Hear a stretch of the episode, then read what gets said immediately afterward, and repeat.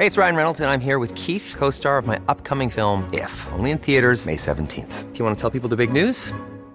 All right, I'll do. Sign up now and you'll get unlimited for $15 a month in six months of Paramount Plus Essential Plan on us. Mintmobile.com slash switch. Upfront payment of $45 equivalent to $15 per month. Unlimited over 40 gigabytes per month. Face lower speeds. Videos at 480p. Active Mint customers by 531.24 get six months of Paramount Plus Essential Plan. Auto renews after six months. Offer ends May 31st, 2024. Separate Paramount Plus registration required. Terms and conditions apply if rated PG. Inicia. Heraldo Noticias de la tarde con Jesús Martín Mendoza. En Heraldo Radio.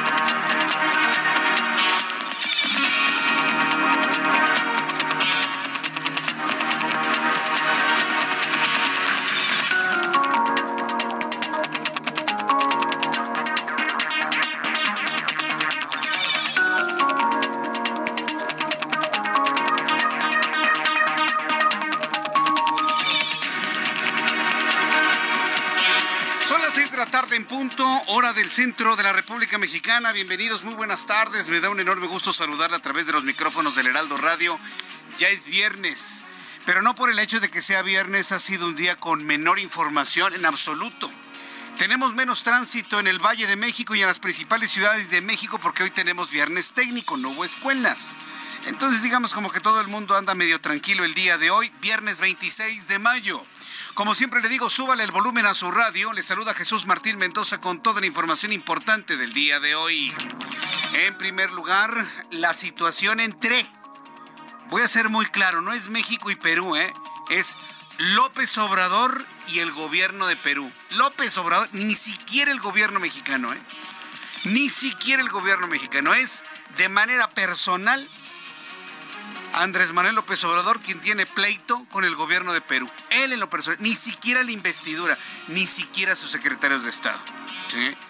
Bueno, pues eh, ha puesto una pausa, ha roto relaciones comerciales de toda índole con Perú.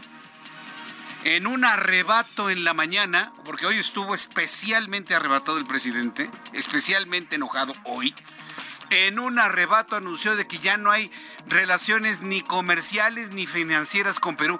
Nos había dicho Mari Carmen Alba, quien es congresista de Perú, que bueno, pues el problema es con el presidente, pero que las relaciones comerciales continuaban entre Perú y México, no.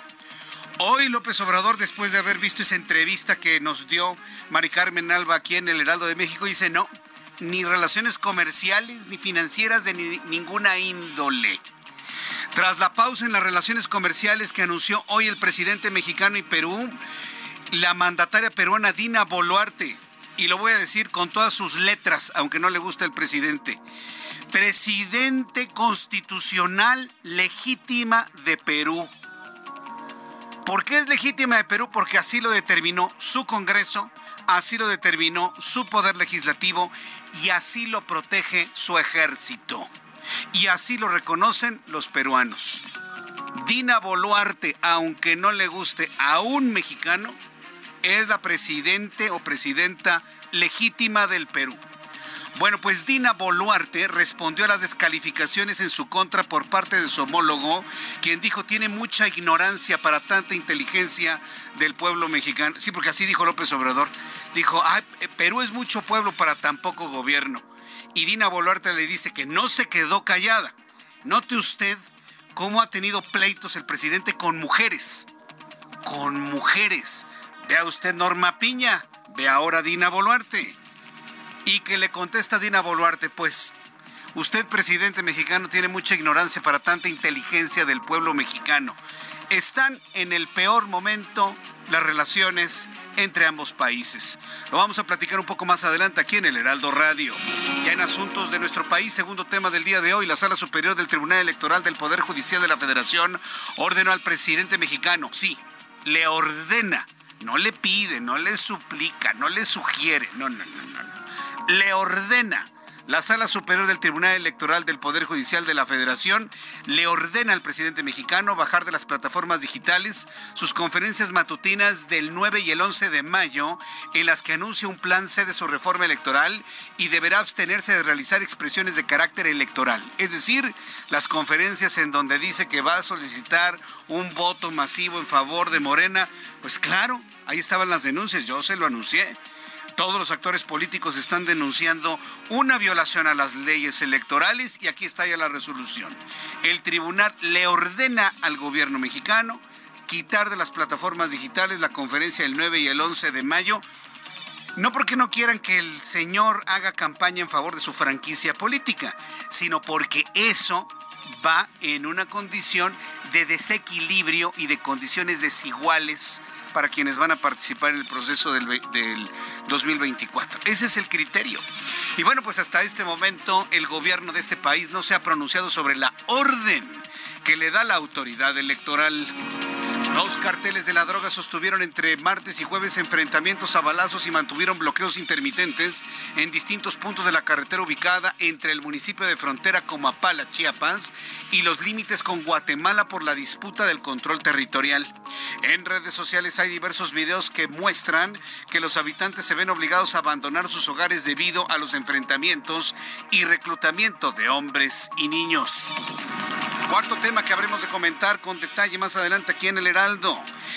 Este viernes el Instituto Nacional de Estadística y Geografía informó que la economía de México creció por sexto trimestre consecutivo en los primeros tres meses de 2023, con un aumento del 1% en el Producto Interno Bruto del país. Más noticias en resumen, asuntos muy importantes que se han generado en este viernes en voz de Giovanna Torres Martínez. El Instituto Nacional de Migración informó este viernes sobre el hallazgo de 175 migrantes que se encontraban hacinados en la caja de un tractocamión en Chapa de Corzo, Chiapas. El órgano migratorio detalló que de ellos, 154 provienen de Guatemala, 13 de Ecuador, 3 de El Salvador, uno de República Dominicana y otros de Pakistán. De este grupo de personas se encontraron 28 menores no acompañados al confirmar que ya se tienen identificados a los asesinos del periodista Marco Aurelio Ramírez Hernández, ocurrido el martes pasado en Tehuacán, Puebla. El presidente Andrés Manuel López Obrador dijo que tienen indicios de que la causa del crimen no tiene relación con la actividad periodística que desempeñaba el comunicador, ya que fue secretario de gobierno del municipio. El gobierno de México alista con los gobiernos de China y Corea del Sur la firma de acuerdos para ir contra el tráfico ilegal de precursores químicos de la droga fentanilo, el cual buscará frenar su entrada a este país. En cinco meses del 2023 han sido asesinados 17 policías municipales en diferentes municipios del estado de Guanajuato. La víctima más reciente fue un elemento de la Policía Municipal de Valle de Santiago. Fue asesinado a balazos mientras compraba en una tienda de abarrotes a unos cuantos domicilios de su casa. Sucedió mientras descansaba. Una mujer que practicaba senderismo en el sector conocido como La Rayita en la Huasca de Santa Catarina, Nuevo León, murió al caer de una altura de 100 metros. La identidad de la víctima aún no ha sido proporcionada, ya que se espera el arribo de personal de la Fiscalía General de Justicia y de peritos para que determinen las causas del accidente. En Chihuahua fue detenido un joven de 19 años que instaló al menos cinco bombas en dos salas de cine en Ciudad Juárez, el cual al parecer pertenece a un grupo extremista nazi. De acuerdo con el fiscal regional Carlos Manuel Salas, el hombre fue detenido tras denuncias anónimas en un operativo coordinado por la Policía del Estado. El Congreso de la Ciudad de México aprobó por mayoría de votos reformas y adiciones a la ley de educación, con la que se establece como un derecho en la capital que todo niño o niña puede elegir libremente la forma de vestir, ya sea falda o pantalón, en los uniformes de educación primaria. La cantante Celine Dion confirmó la cancelación de todos los shows del 2023 y 2024 de su gira mundial, debido a las complicaciones que padece por un trastorno neurológico raro por el que ya recibe tratamiento. En un comunicado, la cantante informó que está trabajando arduamente para recuperar su fuerza. Dion canceló un total de 42 fechas europeas, incluidas paradas en muchos países como Francia, Suiza, Alemania, entre otros.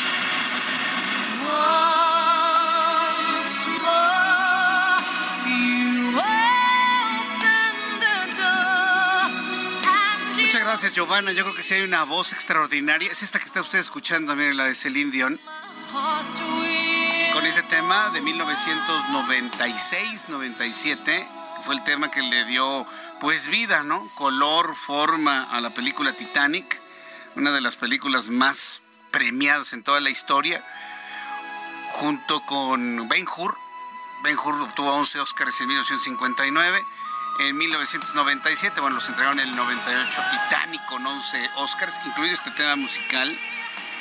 A partir de ahí, Celine Dion, mire, se fue a los cuernos de la luna. Y con este síndrome de la persona rígida, pues eh, esta capacidad de cantar no la hemos podido escuchar. Hacemos votos porque Celine Dion se recupere pronto y siga llenando los auditorios y siga llenando con su voz los grandes espectáculos que durante muchos años siempre entregó en diversas partes del mundo y de manera particular en Las Vegas. Es el Indión. Hoy le escuchamos aquí en El Heraldo. Son las 6 de la tarde con 11 minutos hora del centro de la República Mexicana. Bueno, pues así iniciamos nuestro programa de noticias. Es viernes. Yo le deseo que tenga un buen arranque de fin de semana. Terminamos una semana verdaderamente intensa en todos los ámbitos, en todos los ámbitos informativos, todos, principalmente en los políticos. Iremos un poco más adelante eh, con información detallada de lo que está ocurriendo en Chiapas. Y mire, el asunto es fundamental comprenderlo y entenderlo no por una lejanía geográfica, sino por una cercanía de algo que usted y yo entendemos, sentimos y nos duele, la violencia en el país. Por más que se esfuercen en hacernos creer de que la delincuencia va a la baja, es que ahí están los datos, Jesús Martín. Lo que está bajando son las denuncias, señores. Por favor, no insulten nuestra inteligencia. Bajan las denuncias por el miedo a las represalias. Si yo me voy a ver el número de denuncias, pues claro que hay menos, porque hay menos, porque las autoridades investigan menos y las amenazas, el crimen es más violento. Nadie se mete con represalias, yo no denuncio. Y para muestra lo que está ocurriendo en Chiapas. Lástima que se viene el fin de semana, pero a mí me encantaría saber al día siguiente qué es lo que se puede argumentar, qué es lo que se puede justificar de estos enfrentamientos entre carteles del narcotráfico de las drogas en Chiapas por disputas del territorio. Sale el presidente diciendo no. El crimen no controla ninguna parte de México. En Estados Unidos dicen sí, hay lugares que están controlados por el crimen. Hoy la noticia es que se están disputando entre grupos su permanencia o su propiedad de ciertos territorios en Chiapas, en la frontera con, con Guatemala, que por cierto, si usted ha tenido oportunidad de ir a estas zonas bellísimas del estado de Chiapas, las lagunas de Montebello, todas las inmediaciones de la ciudad de Comitán, eh, la ciudad de Tapachula, pero si usted va a la zona boscosa, antes de entrar a los Montes Azules y se va a esta zona de, de lagos que hay al sur del estado de Chiapas, la frontera se diluye. Usted no sabe en qué momento ya entra a Guatemala. Así se lo pongo. Entonces, dígame qué controles puede haber en absoluto. Entonces, al ratito le tengo detalles de esto que me parece que es importante y de lo central el día de hoy. Bien, noticias principales de este viernes. Pues el Congreso de Perú determinó que el presidente mexicano, y ya ni siquiera el presidente de México, Andrés Manuel López Obrador como persona, es persona non grata en Perú. Luego de que el Congreso de Perú lo declaró persona non grata, hoy el presidente mexicano anunció, pues dice que una pausa. Hoy estaba muy enojado, muy molesto, estaba muy eh, no sé, tuvo, tenía un estado emocional muy extraño, que por cierto, sobre su estado de emocional, hoy le escribí en el Heraldo de México. Quiero agradecer infinitamente todos los comentarios, en el 99% muy positivos, a este análisis con base en una investigación de la Universidad de Kentucky, el porqué del ser, hacer y toma de decisiones del presidente mexicano. Sufre de dolor emocional y hacemos ahí, hago un recuento, ¿no? De cuáles son este ciclo vicioso en el que una persona que sufre dolor por el rechazo social, por el insulto, el dolor que mantiene en su alma, que puede durar hasta años, la reacción violenta y la forma de aliviar el dolor. Ese es el problema.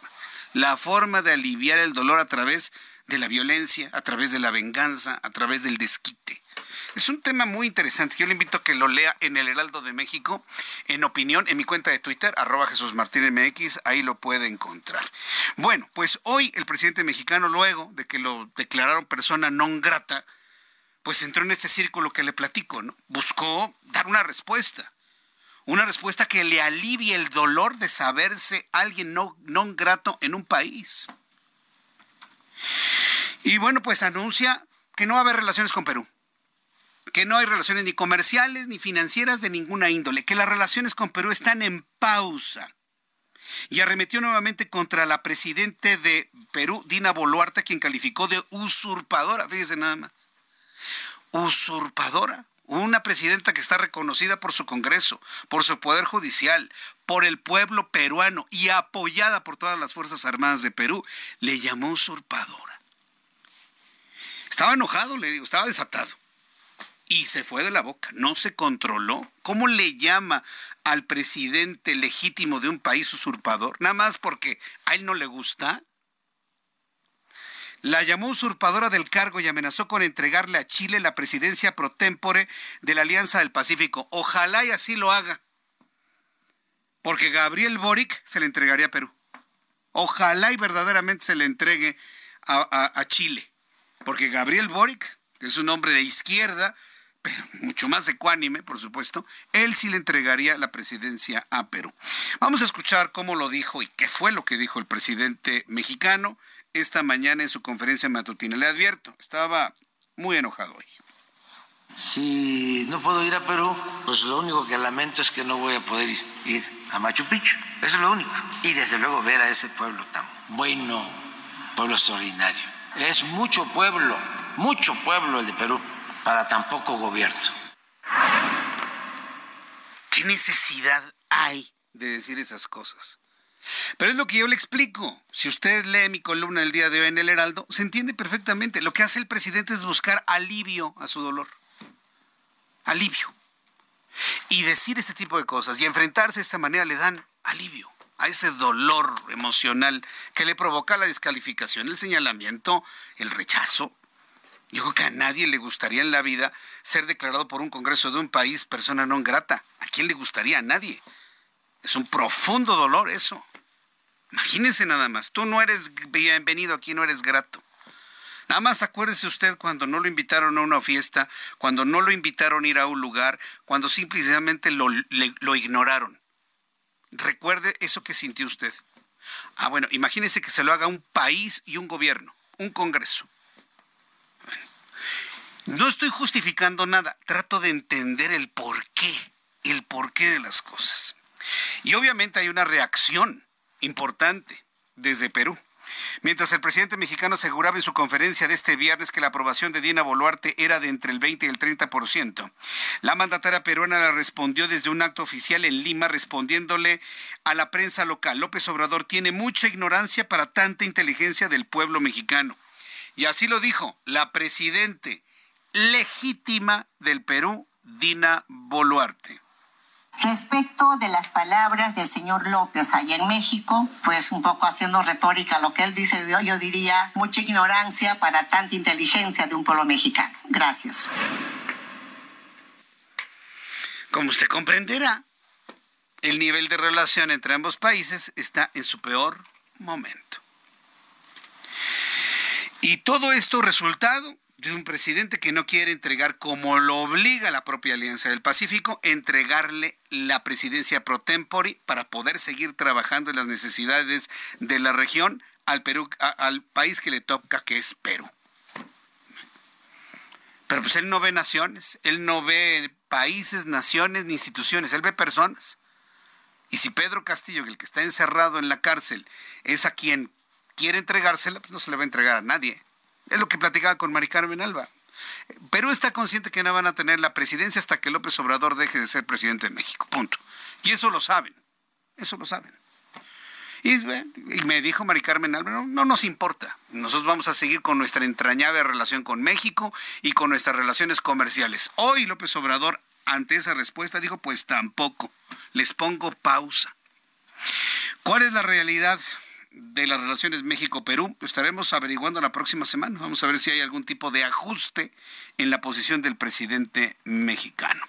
Son las seis de la tarde con 19 minutos, hora del centro de la República Mexicana. Mientras el presidente se pelea con presidentes de otros países, el problema lo tenemos en México en materia de inseguridad. Ya en el resumen de noticias le hablaba de lo que ocurría en el sur del estado de Chiapas, pero en otras partes, familiares de jóvenes desaparecidos marchan para exigir la localización de sus hijos. Vamos a entrar en contacto con Mayeli Mariscal, nuestra corresponsal en Jalisco, para que nos digan cómo van las cosas hasta este momento. Adelante Mayeli, gusto en saludarte. Buenas tardes.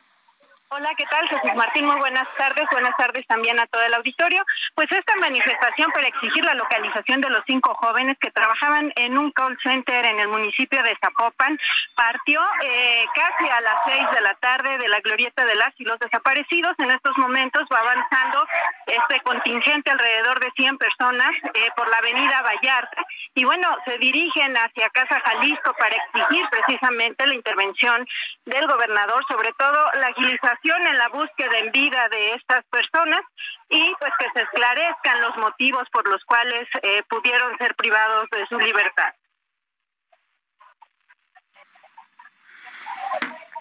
Sí, Mayeli. ¿Cuántas personas están participando en la manifestación, Mayeli? Alrededor de 100 personas son las que van por la avenida Vallarta. 100 personas. Pero van escoltados por eh, elementos de la Secretaría eh, Vial, de la Policía Vial. Sí. No van obstruyendo más que un solo carril y eh, pues van avanzando, como te digo, sobre esta avenida Vallarta. ¿Qué, ¿Qué, es lo que ha informado la Fiscalía con base en las investigaciones hasta este momento, Mayeli? Pues ya se están revisando los videos que precisamente proporcionó la comisaría de Zapopan y también eh, pues está eh, revisando lo que se sustrajo, lo que se aseguró de este lugar en donde se ubicaba o se ubica ese call center, eh, el centro de trabajo de estos cinco jóvenes. Y pues hay que recordar que uno de ellos, Carlos Benjamín, fue el primero que desapareció el pasado sábado 20 de mayo los demás el lunes y pues bueno, todavía continúan las investigaciones. Bien, correcto. Bueno, pues este no nos resta más que pues esperar a que fluyan las investigaciones y sobre todo las reacciones de la fiscalía ante esta manifestación que bueno, alguien podría pensar, pues no son muchas personas, pero en realidad 100 personas para exigir la aparición de cinco de sus familiares, habría que estar muy atentos de lo que suceda. Muchas gracias, Mayeli. Seguimos atentos. Seguimos atentos. Bueno, pues es Mayeli Mariscal, allá en Guadalajara, Jalisco. Después de los anuncios, aquí en el Heraldo voy a platicar con la señora Liz. Atención amigos que nos escuchan en Guadalajara a través del 100.3 de FM y en todo el país. Voy a conversar con la señora Liz, que es la mamá de Itzel y David Valladolid Hernández, que son dos de los chicos que desaparecieron. Pero imagínense, estamos hablando de que le desaparecieron dos hijos. A ver, mamás que me están escuchando, que les desaparezcan dos hijos, dos. La desesperación es enorme, es tremenda. Y por eso voy a agradecerle doblemente a doña Liz, un poco más adelante, aquí en el Heraldo, después de los anuncios, eh, el, el, valor y sobre todo el coraje que toma para tomar la llamada y poder, pues, eh, insistir en este trabajo de localización de sus hijos. Después de esta manifestación, evidentemente, que en este momento se realiza por las calles de Zapopan y de Guadalajara. Así que yo le invito para que no se lo pierda en los próximos minutos. También, más adelante hablaremos sobre lo que el Tribunal Electoral del Poder Judicial de la Federación le ha ordenado al gobierno de México. Más que al presidente, pues este ya es un asunto de carácter institucional. Podríamos inclusive visualizarlo, una orden a comunicación social de la presidencia de la República de tener que retirar de las plataformas digitales en donde se encuentren las conferencias matutinas del 9 y el 11 de mayo. ¿Se acuerda cuando dijo que el plan C era ir a votar por Morena de moneda masiva? Los partidos de la oposición vieron esto una violación a las leyes electorales porque es un desequilibrio total. Imagínense, una persona que está llamando a votar por un partido para la elección de 2024, pero que esa persona es el presidente de la República y que utiliza el erario público que se invierte en las conferencias matutinas para hacer proselitismo por su propio partido, Esos fueron los elementos de criterio que utilizó el Tribunal Electoral para pedirles de la manera más atenta, pero muy firme, bajen eso, porque desequilibra todo el principio de equidad.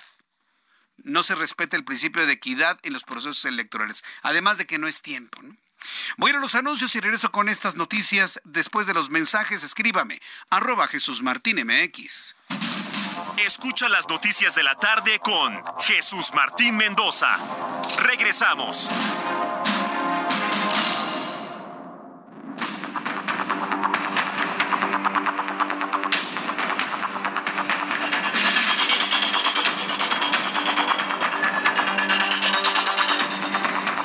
Las 6 de la tarde con 31 minutos hora del centro de la República Mexicana.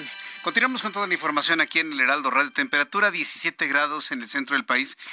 Varias personas me han preguntado que dónde pueden leer lo que les había comentado. Está en mi cuenta de Twitter, arroba Jesús Martín MX.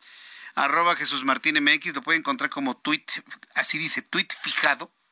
Es el primer tweet que va a encontrar, arroba Jesús Martín MX y le estoy compartiendo la liga hacia el Heraldo de México, www.heraldodemexico.com.mx. Es decir, usted hace clic en, la liga y automáticamente va a la página del heraldodemexico.com.mx y de esta manera pues poder leer el, trabajo que le presento, ¿no?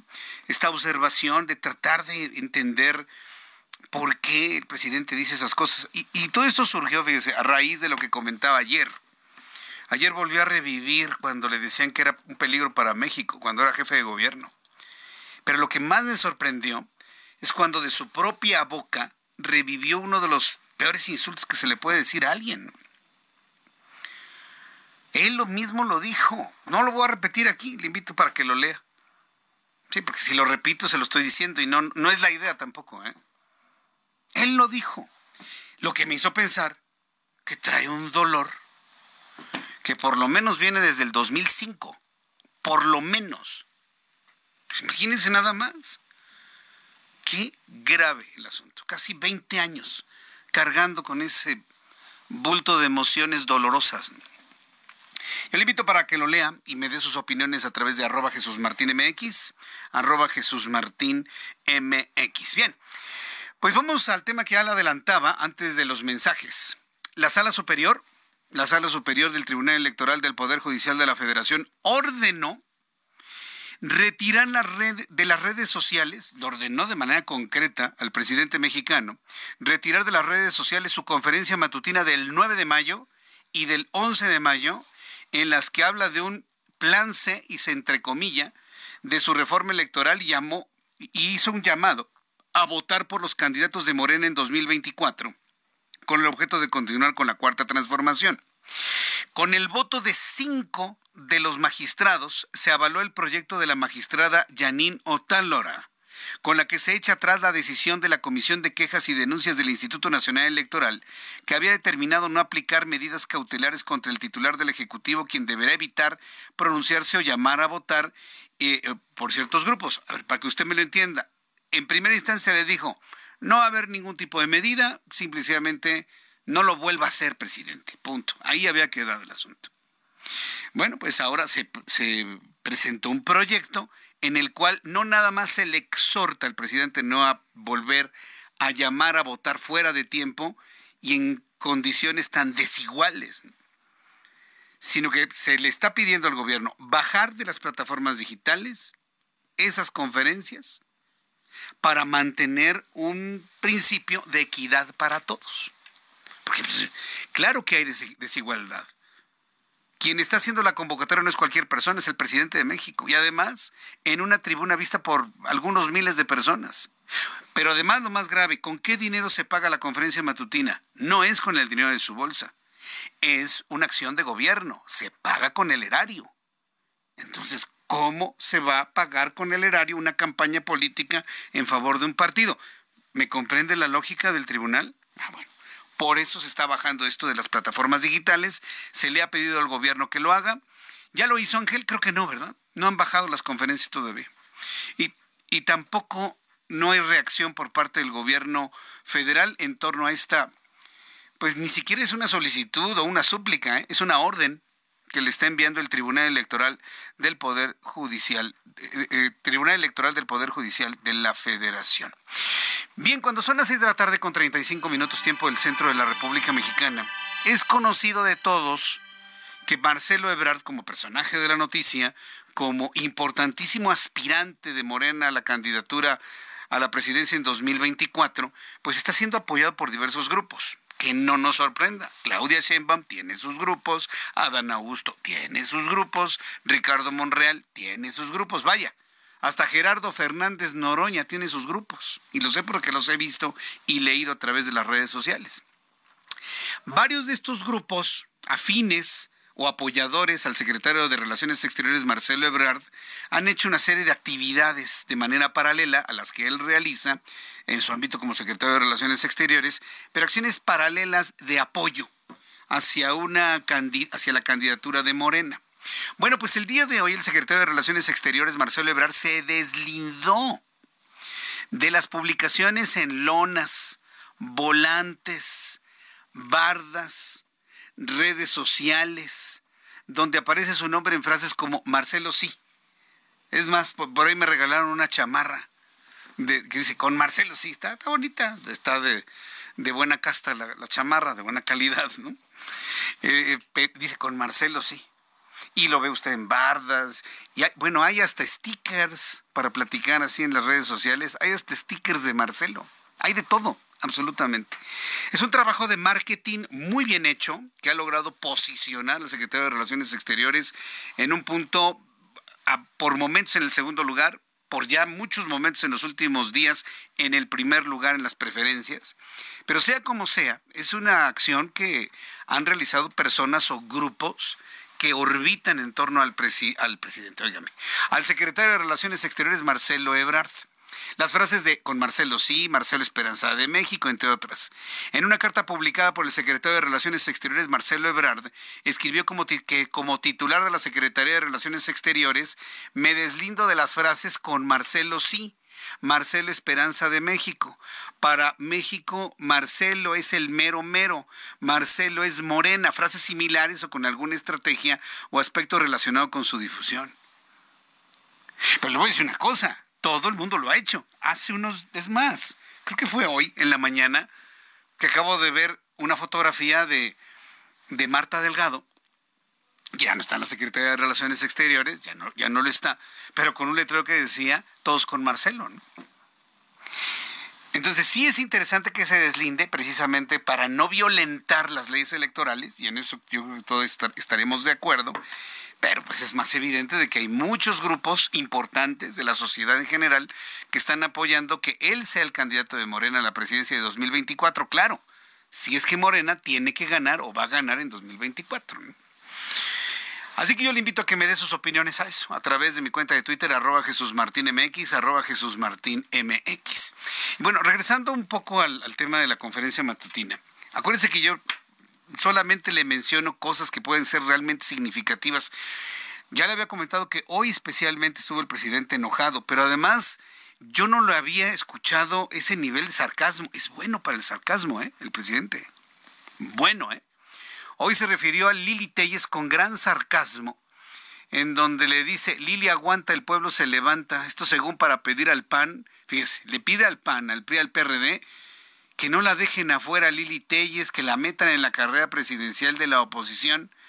Ya saben, ¿no? Los, los eh, disque reporteros que van todos los días ahí a reírse de sus chistes, estaban risa y risa, ¿no? Ahí en el salón tesorería.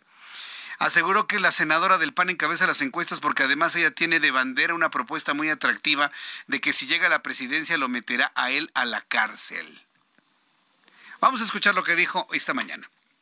Por eso este, no deben de dejar afuera a Lili Telles. Ya la están queriendo hacer a un lado. Y Lili Telles está muy bien posicionada en las encuestas. Está en primer lugar. Además, es muy atractivo lo que propone. Dice que si ella gana, me va a meter a la cárcel. Va a tener muchos votos. Es buena candidata. Que no la quieran este, marginar. Lili aguanta. El pueblo se levanta. Ya no sabe ni por dónde entrarle, ¿no? Ya no sé ni de qué se ríe. No hay enemigo pequeño. No hay enemigo pequeño. El que ríe al último ríe mejor. Sabiduría del pueblo que tanto comenta, presidente. No se ría. ¿Para qué? No gana nada. No hay enemigo pequeño. Y así se burló de Lili Telles, que por cierto Lili Telles también luego contestó diciendo que mantenga raya su estrés. Y así, ese es el nivel de la política que tenemos actualmente.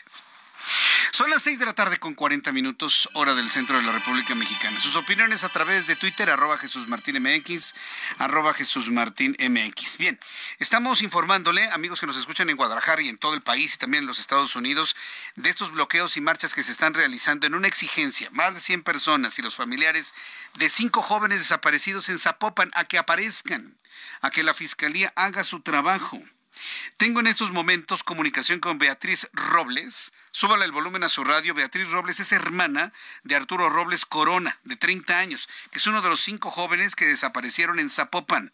Beatriz Robles, gracias por esta comunicación. Doblemente lo agradezco debido al dolor que esto implica y además la marcha que están realizando en estos momentos. Beatriz. Jesús, ¿qué tal? Buenas tardes. Al contrario, yo y mi familia eternamente agradecida por darme voz y espacio. Sí, la están escuchando en todo Jalisco en este momento, en el Valle de México, en todo el país y también en los Estados Unidos. ¿Qué pasó con su hermano? ¿En qué momento desapareció y cuáles son las informaciones que ustedes poseen para poderlo localizar? Bien, Jesús, pues bueno, mi hermano se presenta a trabajar el lunes 22 de mayo del, del presente año. Tenemos evidencia de que llega a la finca de Víctor Hugo 158, eh, llega a las 7.44 de la mañana, sabemos que está ahí. El único, el último mensaje que recibe de nuestra parte es ese mismo lunes a las 8 de la mañana con 4 minutos y a partir de ahí se pierde total comunicación y todo lo que seguramente ya has venido escuchando en medios, ¿no? Encontramos su auto estacionado ahí en la esquina de eh, Víctor Hugo y Goet. Al día siguiente, martes, presentamos ya formalmente la denuncia ante Fiscalía, ya tenemos el número de carpeta y lo único que estamos haciendo ahora es, es esperar. A ver, entonces ustedes sospechan que aún estando en su horario de trabajo, él toma su auto, salió y, y a partir de ese momento desapareció o fue después de haber salido de sus labores cotidianas? No, él llegó el lunes 22 de mayo, ingresó a la finca a las 7.44 de la, de la mañana y el coche ya no se mueve, lo estaciona donde Ah, de manera habitual lo hace y el coche ahí se queda. Claro, salió, Y salió por su propio pie del lugar. no sale. Salió por no su sé propio si pie. salió no sé si salió por su propio pie no sé si lo si lo sacaron a fuerzas no sé si está dentro lo último que yo sé es que eh, llegó a su horario de trabajo el lunes 22 ¿Qué, qué cosa más extraña. ¿Y, y- y situaciones similares vivieron las otras personas que también se encuentran desaparecidas, Beatriz? pues bueno eh, el, el- incluso de hecho el primero que que se reporta en calidad de desaparecido es Carlos Benjamín él desde el día 20 de mayo pierde contacto total con su con su familia. Y de ahí pues bueno al al empezar a buscar a Arturo pues resulta que también estaban buscando a los hermanos a Carlos y a Isel y, y de ahí toda toda esta cadena no incluso pues bueno ya ya hay un quinto por eso eh, eh, estás escuchando de fondo la, la manifestación en la que estamos. Sí. totalmente pacífica. Nos faltan cinco Sí, correcto. Eh, eh, lo escuchamos, pero la voz es clara al aire para seguir conversando sobre este asunto. ¿Qué les ha dicho la Fiscalía? ¿Ya tuvieron acceso a cámaras de vigilancia de la finca?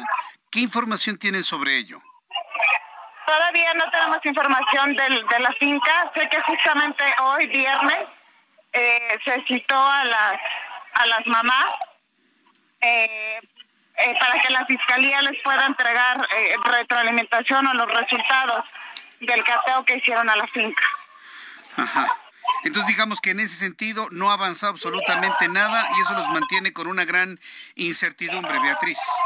Sí, totalmente. No, no nos han presentado, hasta donde yo sé, no nos han presentado imágenes eh, de C5 o de las cámaras privadas de otros vecinos. Sí. Eh, no, no, no, no tenemos más que lo que de forma limitada como familia hemos podido ¿Están ustedes como familiares esperando acciones concretas de la Fiscalía o se están organizando para realizar una búsqueda con sus propios medios y sus propios recursos, conociendo cómo se han comportado las fiscalías a lo largo de todo este tiempo, Beatriz? Eh, Jesús, quiero comentarte que eh, de manera categórica estamos siguiendo el protocolo que nos marca la Fiscalía. Correcto. El objetivo no es brincar a nadie ni atropellar ningún marco legal, absolutamente. Lo único que queremos es eh, eh, pedirle encarecidamente al gobierno, a la Fiscalía, al gobernador, a las instituciones competentes que le den celeridad. Son, son, es la vida de, de cinco personas, Jesús. Yo lo hablo desde mi lugar de hermana, eh, eh, pero imagínate las madres cómo están, yo también lo soy. Entonces, ya ya se nos fue la semana, eh, hay, hay personas desaparecidas desde el día 20 de mayo y ahí le siguen los hermanos, le sigue Arturo, se, se une Jesús y han pasado ya cinco días y no no sabemos no sabemos nada, no sabemos en dónde están, no sabemos eh, qué, encontraron en, la finca, eh, este eh, si han investigado al- a, la empresa del, del call center, no sabemos mucho, por no decirte que no sabemos nada. Lo- lo- los dueños del call center, ¿qué han informado? ¿Qué le han dicho a la familia? ¿Nada? Nada, ¿Nada? nada, ni a la familia ni a las autoridades. Es increíble. Incluso justo, justo es lo que nosotros estamos exigiendo. Repito, de la manera más sensata y pacífica. No queremos atropellar a nada ni a nadie. Simplemente exigimos que nos colaboren desde las autoridades, el gobernador, las instituciones competentes, para que nos den información. Hoy en día no, digo, se me hace increíble que no hayan podido ni siquiera obtener el dato de, la persona que, que, que rentaba la casa. O sea, esa persona sabe a quién se la rentó, cómo se llama, cuál es la empresa, qué sé yo, no hay Vaya, nada. la declaración del jefe directo de su hermano Beatriz, de su jefe directo. Digo, Por es supuesto. Tan Digo, me, me, me, me parece y, y te agradezco esta empatía que, que escucho del otro lado del teléfono. No estamos pidiendo algo fuera de lo, de, de lo natural, de lo cotidiano. Hoy, desafortunadamente, nos tocó a nosotros como familia, le tocó a la familia de los hermanos, a la familia de Charlie, a la, a la pareja de Jesús. Hoy sabemos que son cinco, porque hemos invertido eh, recursos, eh, agallas, tiempo, voz, corazón. No, no, no sabes cómo, cómo se siente aquí el, el- el- la vibra. Son, son familiares, son madres, son hermanos, son amigos. Que, que solo están levantando la voz pidiendo que nos digan en dónde está nuestra familia, nada más. Sí. ¿Están esperando que- haya alguna comunicación por parte del gobernador con las con las familias? ¿En qué, en qué podría ayudarles el gobernador? Por supuesto, el gobernador es la estrella del árbol de Navidad. Está hasta arriba de la cadena, está arriba de la pirámide. Sí. Obviamente estamos estamos pidiendo que, que, que tenga calidez humana y que nos que nos diga qué está pasando, en qué va, qué han encontrado, el call center, cuál es la empresa, qué hay ahí adentro, qué, qué ha pasado con, con el auto, eh, qué, qué, qué rastreo tienen del, del Jetta del- de los hermanos. Ah, Ahora que se habla de rastreo, ¿la fiscalía no ha avanzado en cuanto al rastreo de teléfonos celulares? Que si todavía estaba con él su, su teléfono celular, ¿qué ruta pudo haber tomado? ¿No se sabe nada de eso tampoco, Beatriz?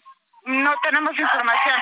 Yo, yo te puedo decir, en el caso muy particular de Arturo, el último comunicación que tuvimos, que fue justamente este, este lunes a las 8 con 4 minutos de la mañana, porque de ahí ya no hubo más movimiento. Sí. ¿Cuál es el giro del call center? ¿A, a qué se dedica ese call center concretamente? Bueno, la información que tenemos, la poca información que tenemos de Arturo es que ellos se dedican a eh, compra y venta, perdón, sí, como compra o comercialización de eh, tiempos compartidos, tiempos vacacionales. Ah, ok. Sí, porque también ese es un punto importante, saber si tenía contacto con algún tipo de cobranzas, manejo de dinero. Ve, que estas cosas luego son muy complicadas con los call centers, pero entonces se dedicaba a, vender tiempos compartidos en, lugares turísticos. Justo, en lugares turísticos, sí. Bueno, ¿cuál va a ser el plan que van a tener? ¿Van a, ¿Van a continuar con esta marcha, bloqueo? ¿Por cuánto tiempo? ¿Cuántos días? ¿Cuál es el plan que tienen? Pues la intención es terminar este recorrido que iniciamos a las 5 de la tarde en la glorieta de Niños Héroes.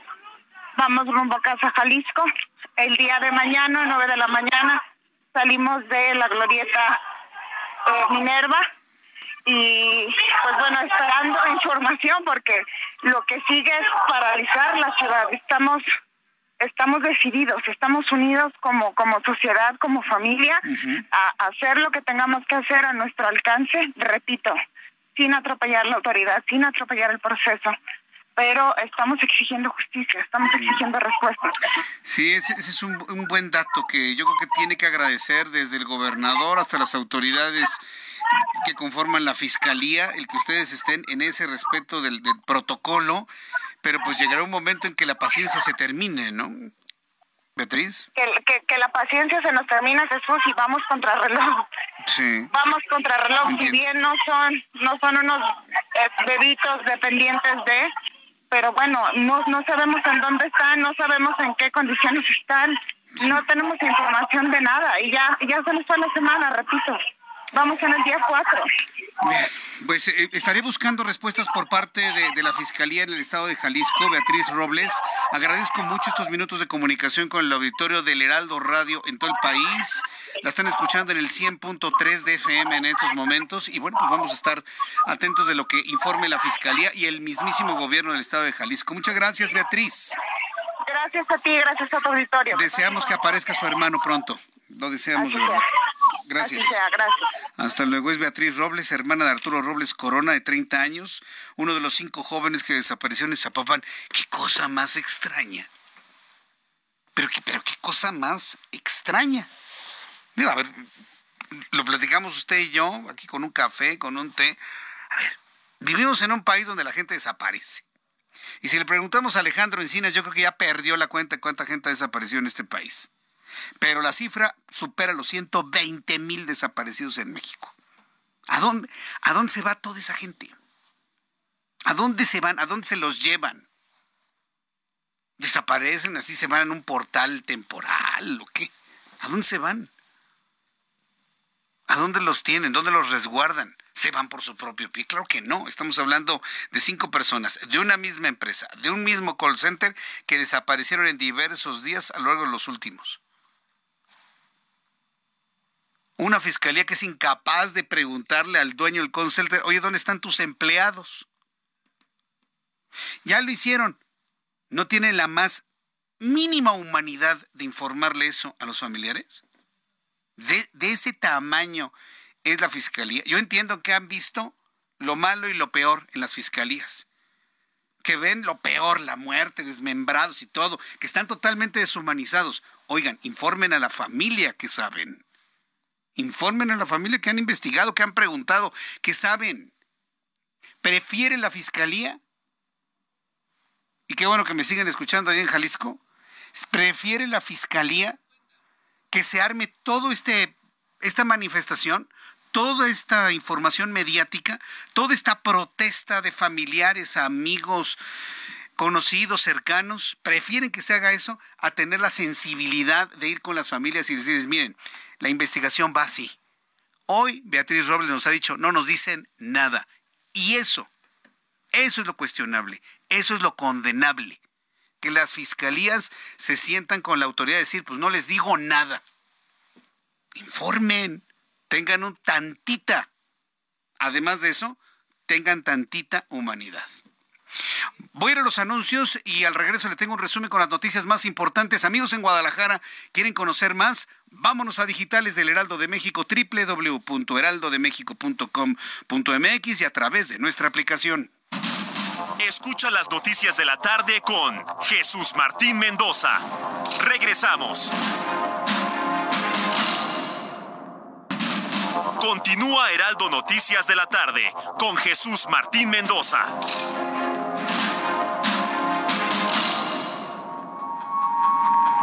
Son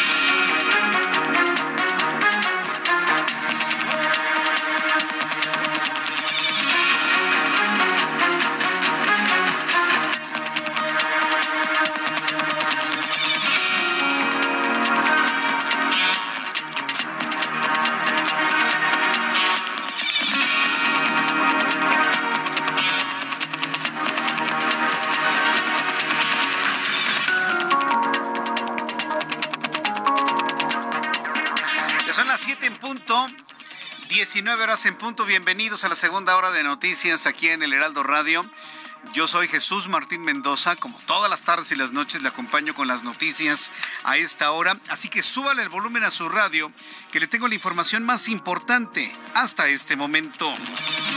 Hemos estado revisando la actividad del volcán Popocatépetl. Mucha atención con esto. Tras la reciente actividad del volcán, las autoridades han decidido mantener el alertamiento color amarillo fase 3 de alertamiento volcánico por parte del CENAPRED. Sin embargo, el Comité Científico Asesor de CENAPRED descartó que se haya formado un domo de lava en el cráter del volcán. Debo informarle que ayer por la tarde, antes del atardecer claro, la Secretaría de Marina hizo el primer sobrevuelo sobre el cráter del volcán Popocatépetl. Las condiciones de baja en la actividad del volcán permitió el sobrevuelo de varios drones que dieron cuenta, en primer lugar, de la ausencia de un domo. ¿Esto qué significa?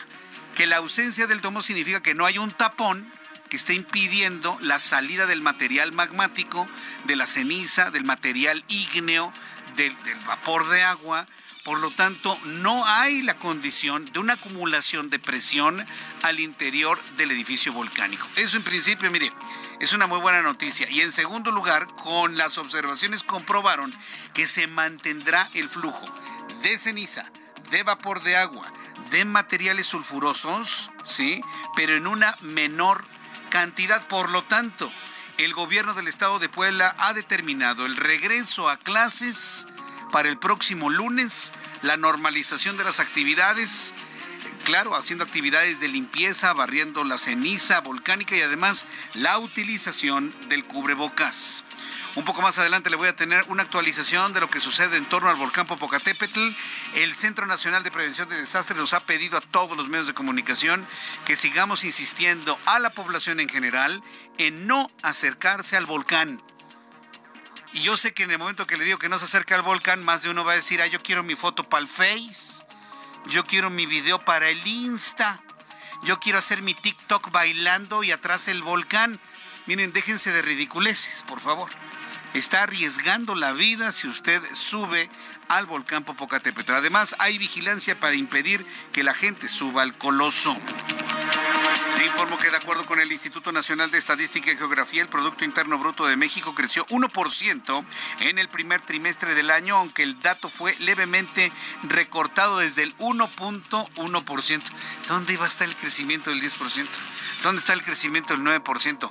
Recuerde, este 1% se suma al chiquito 3% del año pasado desde el fondo de la caída del casi el 10% de 2021. No se le olvide eso.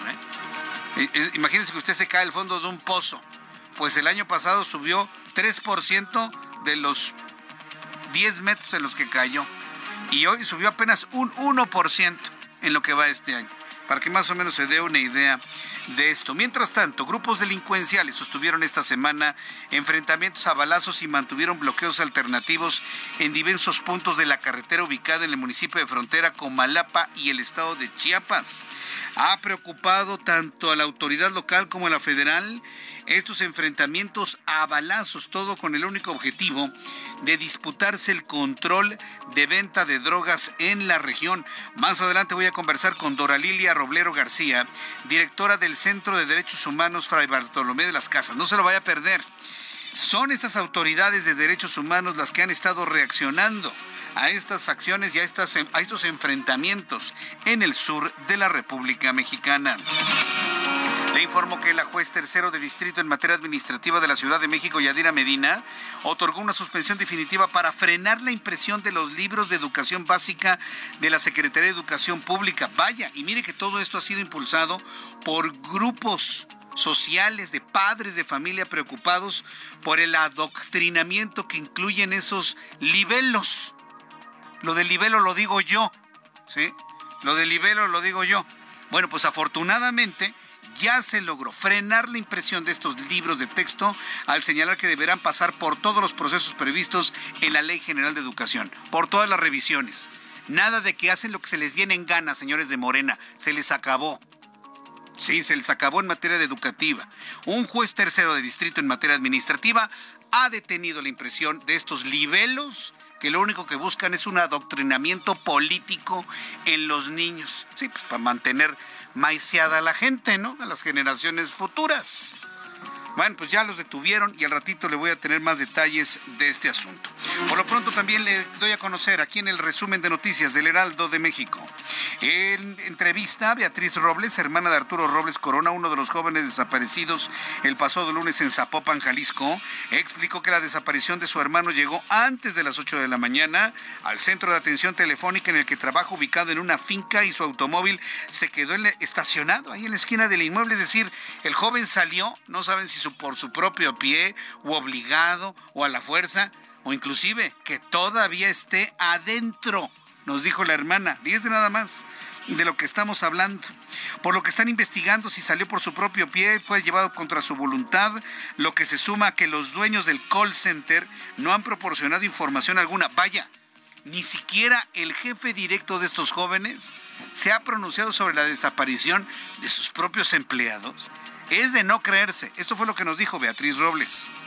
Justo es lo que nosotros estamos exigiendo, repito, de la manera más sensata y pacífica. No queremos atropellar a nada ni a nadie. Simplemente exigimos que nos colaboren desde las autoridades, el gobernador, las instituciones competentes para que nos den información. Hoy en día no, digo, se me hace increíble que no hayan podido ni siquiera obtener el dato de, la persona que, que, rentaba la casa. O sea, esa persona sabe a quién se la rentó.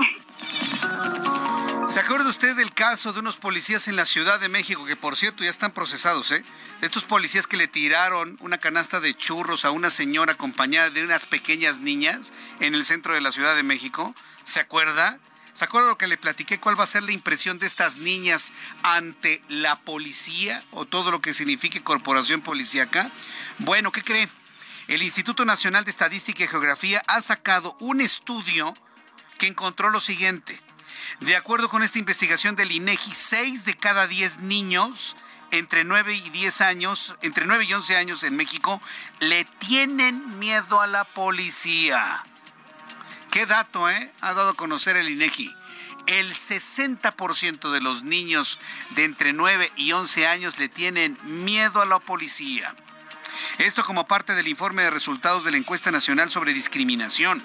Además, se agregó que el 14.2% de los niños y adolescentes opinó que no se respetan los derechos de su grupo de población.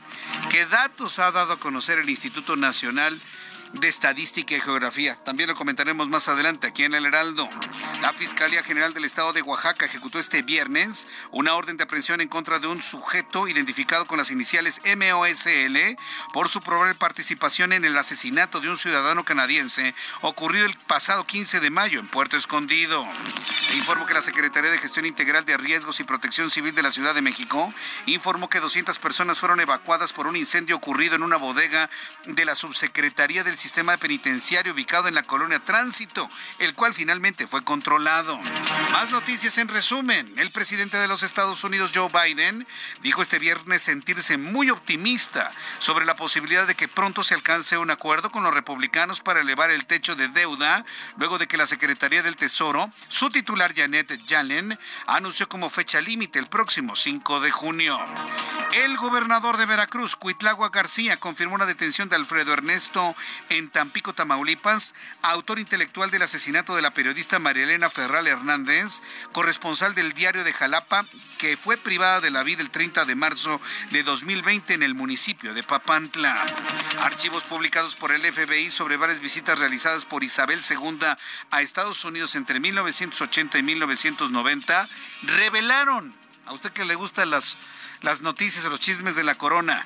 Los archivos del FBI revelaron amenazas y un potencial plan para asesinar a la reina.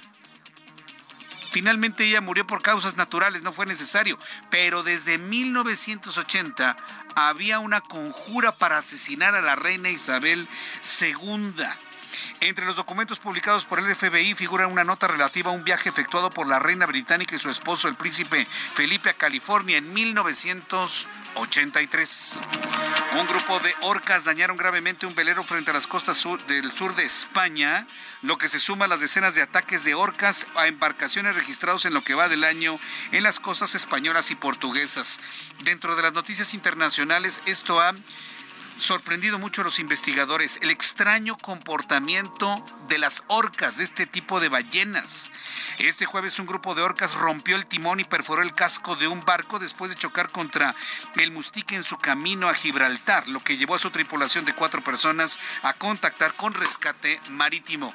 Nadie en este momento puede explicar el extraño comportamiento de las ballenas al sur de España. Son las noticias en resumen. Le invito para que siga con nosotros. Le saluda Jesús Martín Mendoza. Ya son las 7 con 11, las 7 con 11 horas del centro de la República Mexicana. Oiga, ¿cómo avanza el tiempo, eh?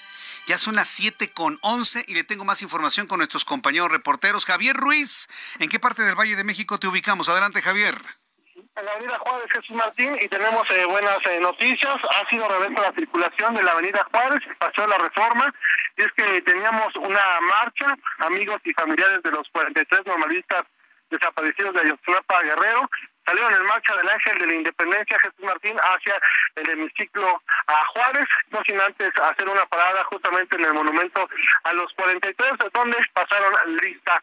Prácticamente, pues esto provocó que la circulación se detuviera sobre reforma en dirección hacia la avenida Hidalgo, también de la avenida Juárez hubo cortes de la circulación, ya para esta hora terminó este mitin, se han retirado, sin embargo, tenemos eh, remanentes principalmente sobre reforma, avance complicado para quien deja atrás la avenida de los insurgentes y esto en dirección hacia Juárez o hacia avenida Hidalgo. El sentido opuesto también con asentamientos que son provocados por la operación de distintos eh, semáforos y la avenida Juárez ya para esta hora en general el avance pues sí presenta carga vehicular, pero es constante, al menos de balderas y para quien desea llegar hacia el eje central Lázaro Cárdenas y finalmente el eje central ya con avance complicado desde la avenida José María Faja y para llegar a Bellas Artes o más adelante para continuar a las mediaciones del eje 1 Norte. De momento, Jesús Martín, este es el reporte que tenemos. Muchas gracias por esta información, Javier.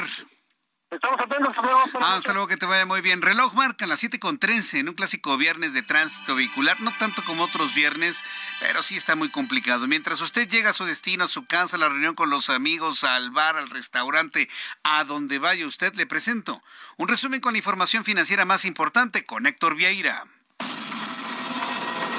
La Bolsa Mexicana de Valores cerró la sesión de este viernes con un avance del 0.52%, equivalente a 280.77 puntos, con lo que el índice de precios y cotizaciones, su principal indicador, se ubicó en 54.025.45 unidades tras el anuncio del Departamento del Tesoro sobre el techo de deuda de Estados Unidos.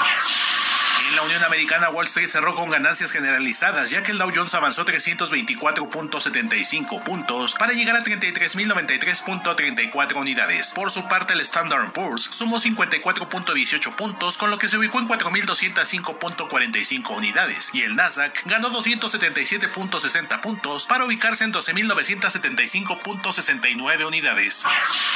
En el mercado cambiario, el peso mexicano se apreció 1.03% frente al dólar estadounidense y cerró en 17 pesos con 2 centavos a la compra y 17 pesos con 62 centavos a la venta en ventanilla. El euro cerró en 18 pesos con 15 centavos a la compra y 18 pesos con 90 centavos a la venta. El Bitcoin tuvo un descenso en su valor del 0.29% para ubicarse en 26.749.60 dólares por unidad, equivalente a 471.592 pesos mexicanos con 77 centavos.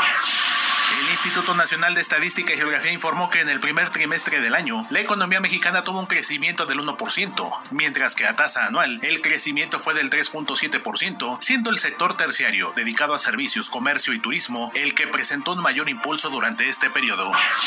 Por otra parte, el propio INEGI dio a conocer que en abril las exportaciones mexicanas alcanzaron la cifra de 46.224 millones de dólares. Sin embargo, esto representa una contracción del 2.9% con respecto al mismo mes de 2022, cuando fueron de 47.580.5 millones de dólares, debido principalmente a la caída en las ventas de mercancías petroleras.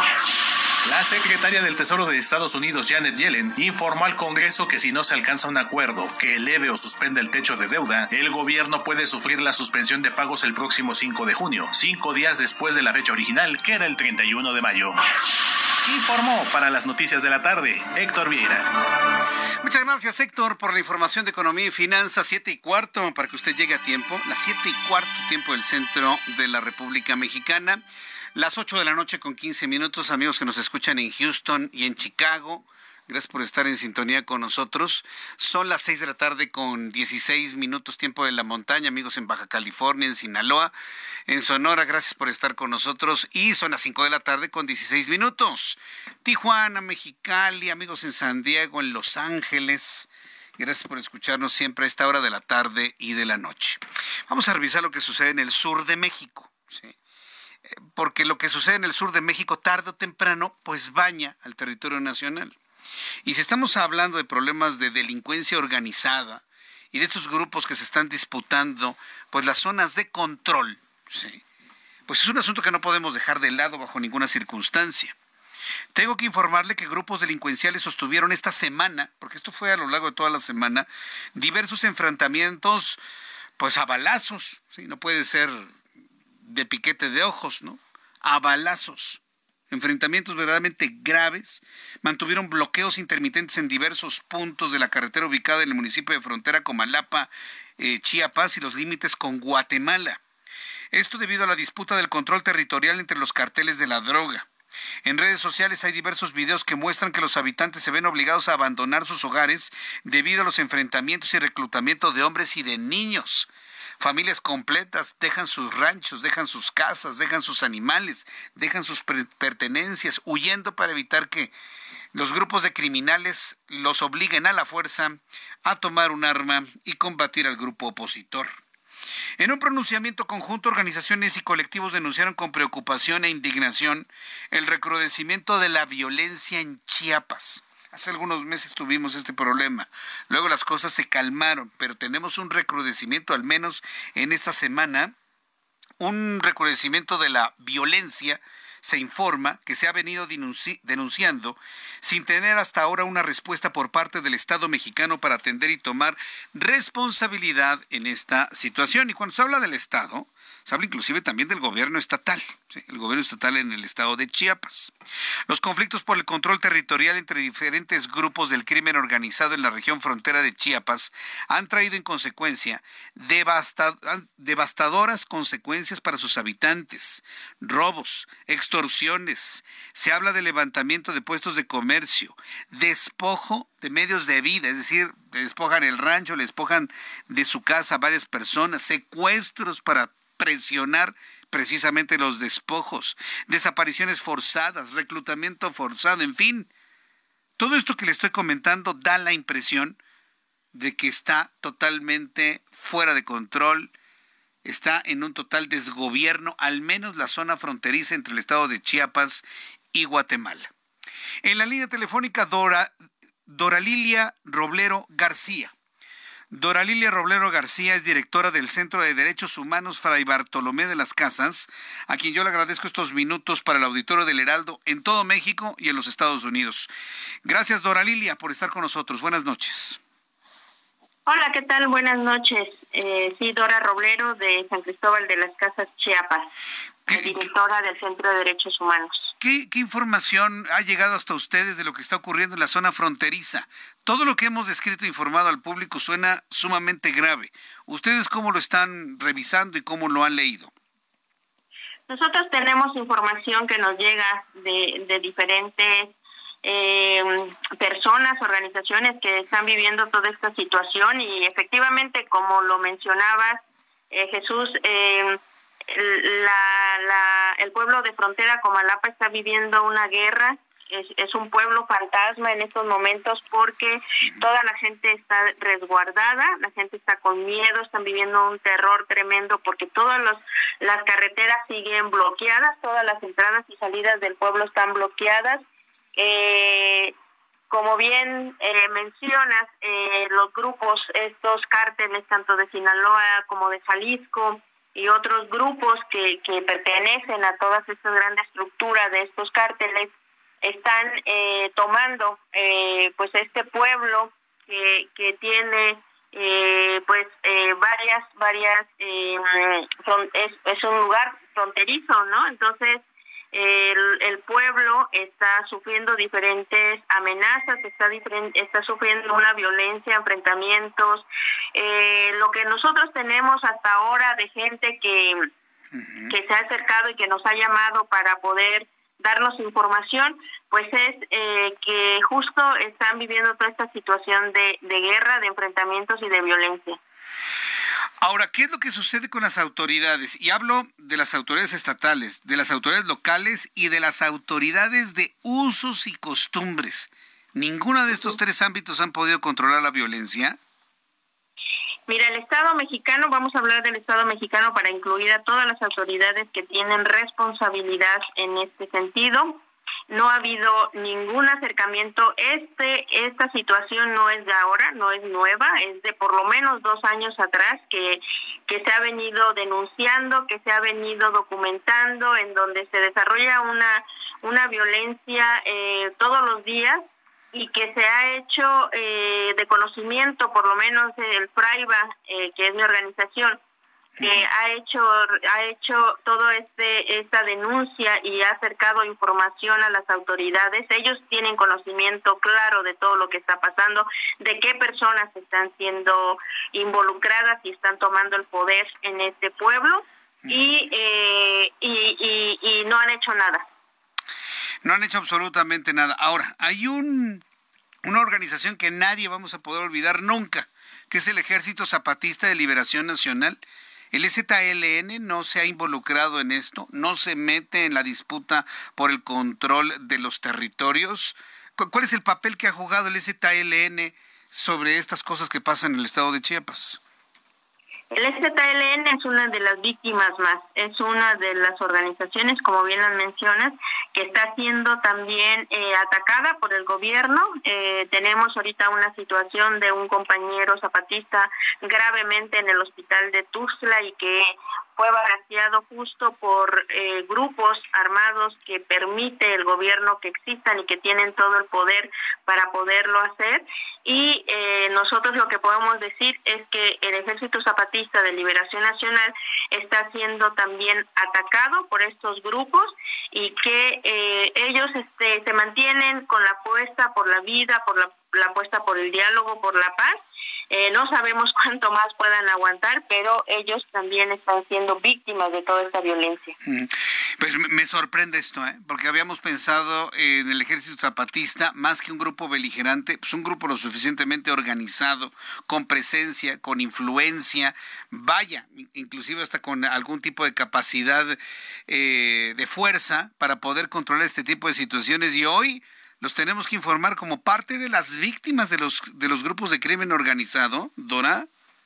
Así es, porque no ellos no no tienen, digamos, la responsabilidad eh, de, de, de, de responder a, a este tipo de violencia ni de solucionar. O sea, más bien es el gobierno quien sí. tiene que solucionar y quien tiene la responsabilidad, no el ejército zapatista. El ejército zapatista sí está luchando por la autonomía, por defender sus pueblos, las comunidades, eh, y están luchando y construyendo la autonomía, pero no son responsables de poder hacer frente o de atacar o de ellos están, como te decía, por la apuesta por la vida y, eh, eh, y por el diálogo y la paz. Bien, pues eh, Dora Roblero, Dora Roblero, agradezco mucho el que usted nos haya tomado la comunicación el día de hoy. Vamos a ver cómo fluye la información este fin de semana y la próxima semana la vuelvo a buscar para dar una actualización al público que le escucha en México y en los Estados Unidos. Muchas gracias, Dora. Claro que sí, buenas noches. Gracias, muy buenas noches. Es Dora Roblero, directora del Centro de Derechos Humanos Fray Bartolomé de las Casas. Voy a ir a los anuncios y regreso enseguida con más noticias aquí en El Heraldo. Escucha las noticias de la tarde con Jesús Martín Mendoza. Regresamos. Continúa Heraldo Noticias de la tarde con Jesús Martín Mendoza.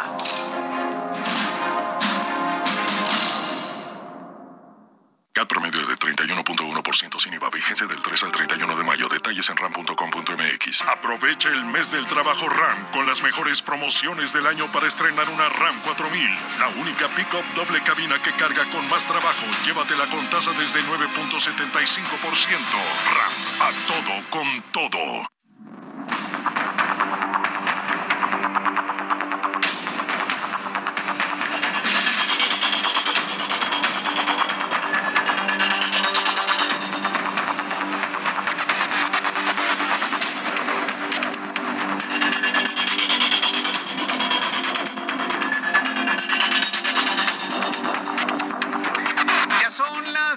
Con 31, las 19 horas con 31 minutos, hora del centro del país. ¿Qué tal el programa de hoy? Eh? hemos tenido una muy buena cantidad de asuntos en este viernes. Digo, para irnos completitos, ¿no? El fin de semana ya descansar. Yo le recomiendo que el fin de semana se desconecte, de verdad, por salud mental. No está usted para saberlo ni yo para contarlo, pero también lo hago. Hay momentos en los que me desconecto, no sé de qué me hablan, por salud mental, de verdad. Tenemos una carga de noticias, de informaciones, a veces muy tóxicas de nuestros políticos mexicanos. De esas ambiciones del poder que se traen, que se convierten en noticia, por supuesto, pero con una toxicidad preocupante. Por eso yo le recomiendo que tenga sus momentos de, de desconexión, ¿sí?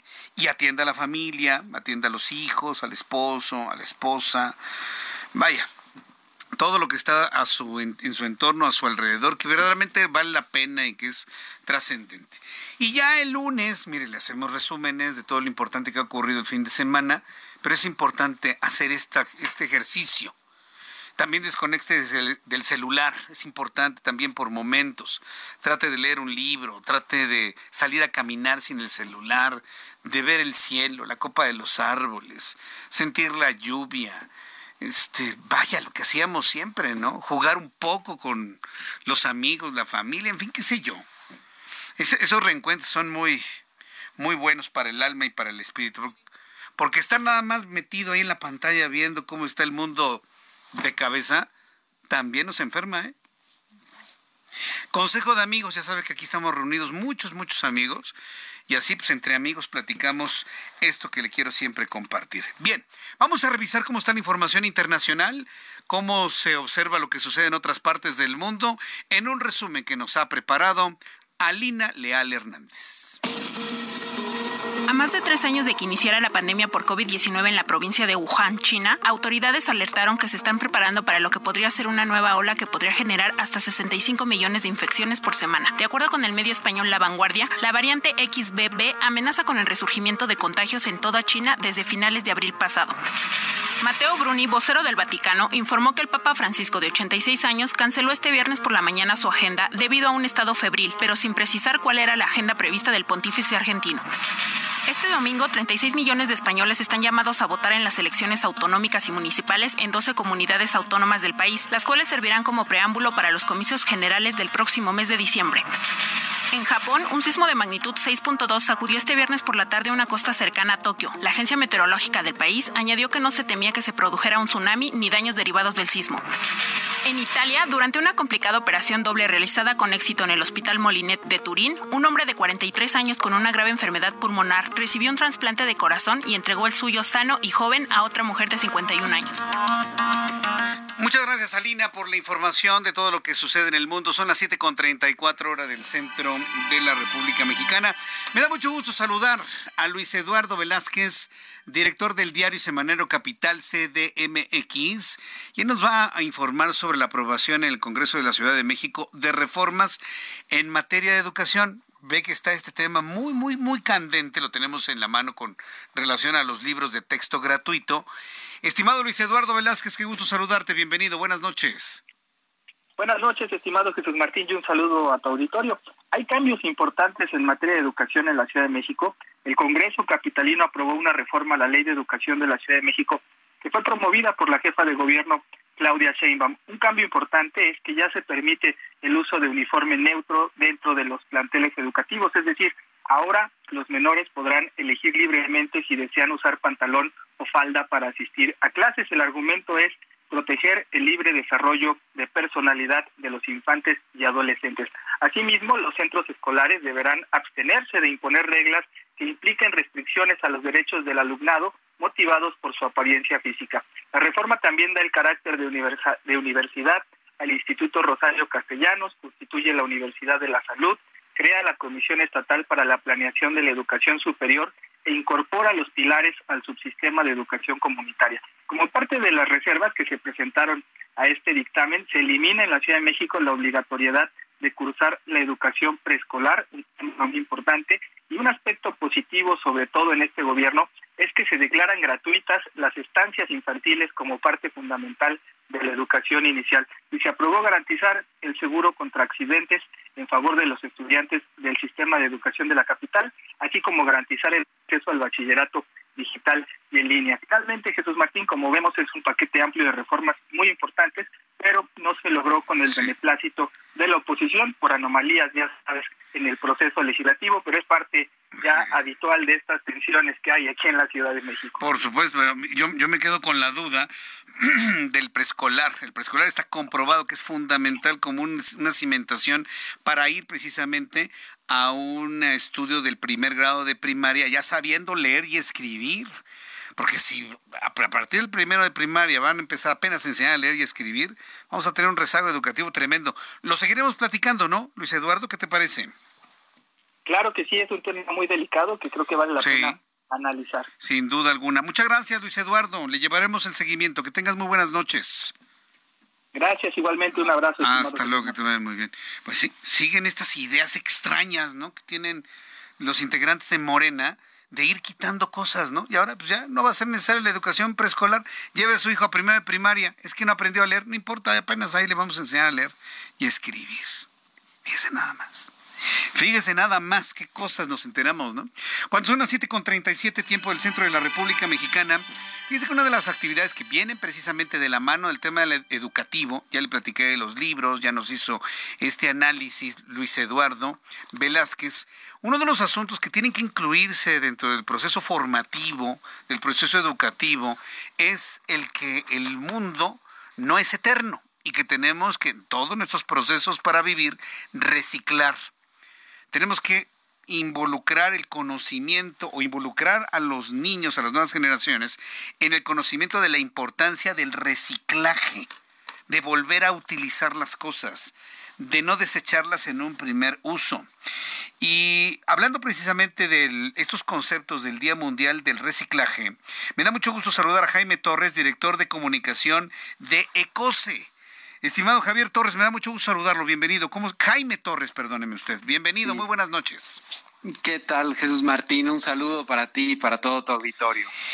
Entonces, en el día marco del Día Mundial del Reciclaje ECOSE, ¿cuál es el compromiso de esta empresa ECOSE para poder transmitir estos conceptos de reciclaje a las nuevas y anteriores generaciones? Claro, para todos, por supuesto.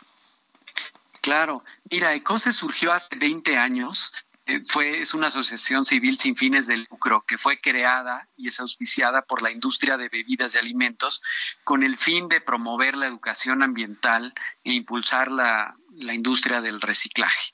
¿no? Te podemos decir que en, en los últimos 20 años la industria del reciclaje en general de envases y empaques ha crecido un 200% y un caso de éxito particular es el PET, ¿no? Que ha crecido este, muchísimo, ¿no? Hoy en día se recupera el 60% de los envases de PET enviados al mercado, ¿no? Estos son 547 mil toneladas, cuando hace 20 años se recuperaban apenas 8 mil toneladas de PET, ¿no? Esto es muy importante y lo más importante este, no solamente es los logros que ha habido, sino las metas que tiene la industria de cara al 2025 y 2030, ¿no? que es la recuperación del 70% para el 2025 y del 80% para el 2030, y también el desarrollo en la recuperación de otros plásticos, como son los empaques flexibles. Es decir, esta recuperación de plásticos, que por cierto me sorprende el porcentaje del 60% en el caso del PET, ¿es por un cambio en la cultura de la sociedad en general para la separación de la basura o es a través de los tiraderos, de las personas que trabajan en la pepena, en, en camiones recolectores de basura? ¿En dónde está? la recuperación del material, porque me interesa mucho saber si está en función de una educación de los ciudadanos en general o si esto se hace ya en el momento de la disposición final de los residuos. Pues son ambas cosas. Por un lado, ha crecido mucho la educación ambiental y la conciencia en la gente de separar sus residuos para que se puedan aprovechar, pero eh, principalmente fue porque hace 20 años la industria lo que hizo para que se recuperara de manera natural fue darle un valor a los residuos de los envases y empaques, no en el caso del PET. Entonces el, el kilo de PET tiene un valor en la industria del reciclaje. Entonces eso ha generado muchos autoempleos y ha hecho que se recupere, lo recupere la gente para que lo pueda canalizar a copiadores y a centros de reciclaje. Entonces a partir de ahí ha venido creciendo mucho. También ha habido una importante inversión, más de 700 millones de dólares de la industria en plantas de acopio y plantas de reciclaje a nivel nacional. Bien, pues eh, el PET digamos que es eh, el material por excelencia, pero ¿qué otros materiales se podrían considerar como de gran éxito en su proceso de, de reciclaje? Mira, ahorita, este, bueno, hay otros materiales como el aluminio que tiene un 97% de recuperación y se fabrican no solamente otras latas de aluminio, sino rines de coche, piezas de automóviles, etcétera. Este, también los empaques flexibles. El, este, este año COSE ya recupera el 45% de los empaques flexibles de sus empresas asociadas y se pretende que ese porcentaje siga creciendo año con año. Hace tiempo algunas personas preguntaban, por ejemplo, los empaques de de comida chatarra, pues hay que decirles como finalmente se les conocen, que son como eh, eh, bolsas metalizadas, plásticas metalizadas, ¿eso se recicla o eso se dispone en un, en un lugar final? ¿Qué, se hace con ese material?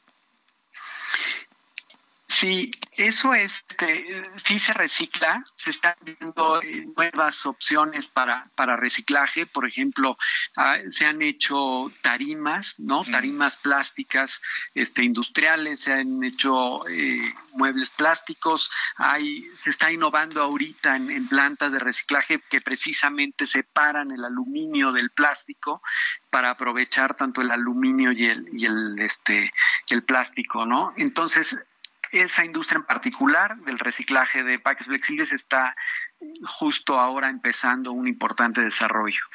Correcto. Bueno, pues ha sido un verdadero gusto el poder platicar sobre estas estrategias. Jaime Torres, director de comunicación de COSE. Compártanos, por favor, páginas de internet, aplicaciones, cualquier forma de contacto para que el público conozca más sobre ustedes. Claro que sí, Jesús Martín. Estamos, nuestra página de internet es ecose.mx. Ahí podrán encontrar, además de información sobre cómo separar los residuos y reciclar, tenemos una plataforma educativa totalmente gratuita y en línea para aprender más sobre educación ambiental. Tenemos una calculadora ecológica y tenemos diversos programas que la gente puede consultar como Acopio Móvil, que es muy interesante porque cambia tus residuos de envases y empaques por productos de despensa. Entonces tiene un doble beneficio. Y también en redes sociales estamos, nos pueden encontrar como EcoCAC, nos pueden preguntar eh, dudas o cualquier inquietud que tengan, con mucho gusto eh, los eh, les respondemos. Correcto, muy bien. Pues ha sido un enorme gusto tener la posibilidad de platicar aquí en el Heraldo. Muchas gracias, Jaime Torres. Muy buenas noches. Gracias, Jesús Martín. Un saludo para ti y para todo tu auditorio. Buenas noches. Saludos, gracias. Hasta pronto. Bueno, son las 7 con 45 horas del centro de la República Mexicana. Hemos tenido política, hemos tenido economía, hemos tenido internacionales, hemos tenido reciclaje, hemos tenido seguridad, asuntos fronterizos, el estado de Chiapas. Ya es momento, ¿no? De que podamos revisar cómo nos vamos a entretener durante el fin de semana en esta idea que le comentaba de desconéctese un poquito, ¿no? Vamos al cine. Adriana Fernández, nuestra especialista en cine, como todos los viernes. Qué gusto saludarte, Adri. ¿Cómo te encuentras? Bienvenida. Muy bien, Jesús Martín, ya lista para disfrutar de este fin de semana, bien ajetreado después de que el popo nos mete cada susto. Sí, sí, ajetreado porque nos mete susto, pero ya está tranquilito el volcán y para nuestros amigos en el estado de Puebla, pues prácticamente todo regresa a la normalidad, podremos ir a las salas cinematográficas o quedarnos en casa. Y pues qué bueno que estás con nosotros como todos los viernes, Adri, para que nos digas qué vamos a ver este fin de semana. Pues mira, Jesús Martín, vamos a hablar de una película que ha causado controversia, que se llama La Sirenita, que es mm. el remake de la cinta de 1989 animada. Esta es la versión live action, es decir, utiliza a personas reales y otras obviamente están digitalizadas. Y pues fíjate que está bastante bien la película, me parece que es muy totalmente, digamos, es, la misma historia que la cinta de, de 1989. Aquí la cosa es que eh, pues todo es digital o el 90 o el 80% es digital porque ocurre debajo del mar, ¿no? Entonces pues todo lo recrean con efectos especiales, este está muy bien hecho sin duda, o sea, se ve increíble la pues toda la, fauna y la flora, ¿no? Los corales, los peces, etcétera. Los animales que acompañan a la sirenita, que son Sebastián de Cangrejo y Carlos la, la Gaviota, están muy bien por las voces, sobre todo, que son David Dix y Aquafina. Los dos están muy simpáticos y tienen como muy buen rapport, ¿no? Son muy, muy divertidos. Y sale por allí Javier Bardem como el papá de la sirenita, que es Tritón, y está Melissa McCarthy como Úrsula, que es la bruja del mar. Entonces, bueno, pues la historia es prácticamente la misma. Hacen algunas ecuaciones, Jesús Martín, porque finalmente la sirenita es la primera sirenita de raza negra. Entonces, pues tú sabes que hubo muchísima controversia en torno a ello, que si iban a cambiar el, pues el tipo de historia, etcétera, etcétera. Yo la verdad no lo sentí, eh, o sea, no, no me molestó en absoluto. Creo que va bastante bien porque además esta historia está contextualizada en un ambiente de una isla tropical, o sea, no es en Dinamarca o no es en el Mar del Norte o cosa por el estilo. Entonces, creo que la chica que, que interpreta a la sirenita, que se llama Halle Bailey, lo hace muy bien y canta muy bien, además, tiene una voz increíble. Y ahí están todas las clásicas eh, canciones de Alan Menken, así que bueno, pues es una buena opción para ver con la familia. Pues, Martín, creo que es una película que pues es para todos, literalmente es una película de Disney. Y le voy a dar tres estrellas a la sirenita. Tres estrellas a la sirenita. Mira, mira qué interesante. A mí me ha tocado revisar muchas críticas hacia la película. Porque si bien tú, tú, nos comentas que se da en un ambiente tropical en donde evidentemente una sirenita de raza negra se puede justificar, no sé, no estoy tan seguro si va a tener el mismo éxito que Moana. Por ejemplo, Moana es, una película donde, donde la protagonista, por supuesto, pertenece a, poblaciones con personas de color, pero la historia es de origen así. Me ha tocado ver, leer cosas muy, muy duras sobre la diferencia entre una sirenita blanca como se concibió originalmente y ahora una sirenita de color como trata Disney de entrarle a este tema de la inclusión. ¿Tú viste algún problema en ese sentido en cuanto a la adaptación de cómo se concibió en un principio la sirenita y cómo la estás viendo ahora. Digo, le pusiste tres estrellas y eso me habla de que es una gran película. pero en ese sentido, ¿cómo lo viste tú? yo, yo sigo un poco la defensiva porque a veces siento que es un poco como a la fuerza, ¿no? Es como que un poco trato de, de llenar ciertos parámetros y tengo que tener estas características. Pero te soy súper sincera, Jesús Martín. La verdad es que además el cuento de la sirenita pues ha cambiado muchísimo desde que lo escribió eh, Hans Christian Andersen, porque en la historia original la sirenita se muere, o sea, se convierte en la espuma del mar, no tiene final feliz, porque el, el príncipe, Eric, se casa con otra mujer que es la que que cree que es él la, la, persona que lo rescató. Entonces la sirenita en el cuento original se muere, se vuelve espuma del mar, que era este pues el conjuro que le había puesto la o la condición que le había puesto la la ni siquiera era una bruja, era como una especie de hechicera, tampoco, pero era como que pagaba con su vida, digamos, ¿no? Entonces, obviamente, eso en el cuento de 1989, en la filmación de 1989, pues no viene, porque pues imagínate traumas a todos los niños. Sí, pues, Disney tenía esa idea de traumar a los niños. Sí. Exacto. Entonces, dices, ya cada época hace una adaptación de la historia, ¿no? O sea, como que cada quien da una, una versión ligeramente distinta y que se adapta al momento. Y yo de verdad no lo sentí mal, o sea, a mí me pareció que, que funciona. Creo que tiene bailes muy padres, tiene música muy padre, tiene una gran producción tampoco es muy, ¿cómo te diré? Como que tampoco arriesga mucho, o sea, tampoco cambia la historia muchísimo o, innova de alguna manera. Está bien, es, es, una buena opción y te digo, le doy tres estrellas, me pareció entretenida y buena para la familia. Segunda recomendación para este fin de semana, Adri. La segunda recomendación, Jesús Martín, vas a decir, bueno, ahora el mismo tema, pero es una, peli una serie que se llama Queen Charlotte, o sea, la reina Charlotte, que está en Netflix, Jesús Martín.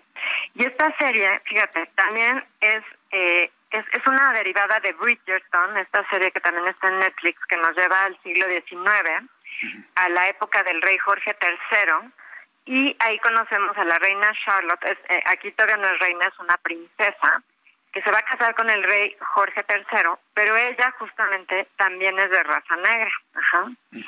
Entonces, bueno, esta serie también dividió mucho al público, la de Bridgerton, o sea, tuvo mucho éxito, pero dividió a la crítica, digamos, por un poco lo mismo que estábamos comentando, ¿no? O sea, haces a personajes históricos, porque además la sirenita es un personaje ficticio, pero la reina Carlota sí existió y se casó con el rey este Jorge III. Pero lo interesante, Jesús Martín, fíjate, la reina Carlota, la auténtica reina Carlota, aparentemente sí tenía sangre negra, porque era la descendiente de los hijos ilegítimos moros del el rey de Portugal.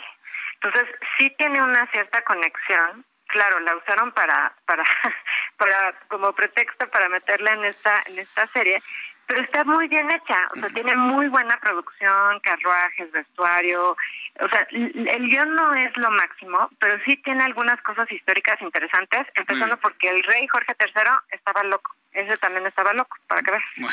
Es una enfermedad y lo era esquizofrénico. ¿Y recuérdanos el nombre de la película? Es la serie de la Reina Charlotte. serie Reina Charlotte, muy bien. Ajá. Correcto. Bueno, ¿qué, ¿qué, clasificación le pones, Adri? Pues le, doy dos estrellas y media. No, ah, no es lo máximo. si quieren ver películas como de época o series, en este caso de época, pues es una buena opción.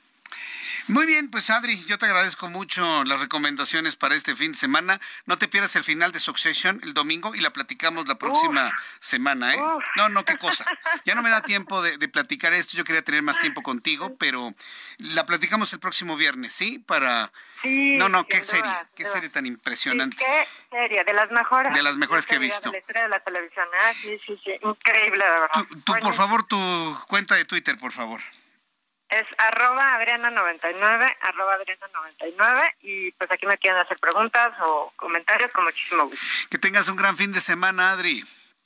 Igualmente, que Martín un cinematográfico y de Succession fin de semana. Así es. Gracias, que te vaya muy bien. Hasta luego. Adriana Fernández, nuestra especialista en cine. Son las 7.53 y antes de despedirnos, Roberto San Germán. Chivas o Tigres para el domingo. Va a ser un fin de semana, pero lleno de cosas, mi querido Roberto.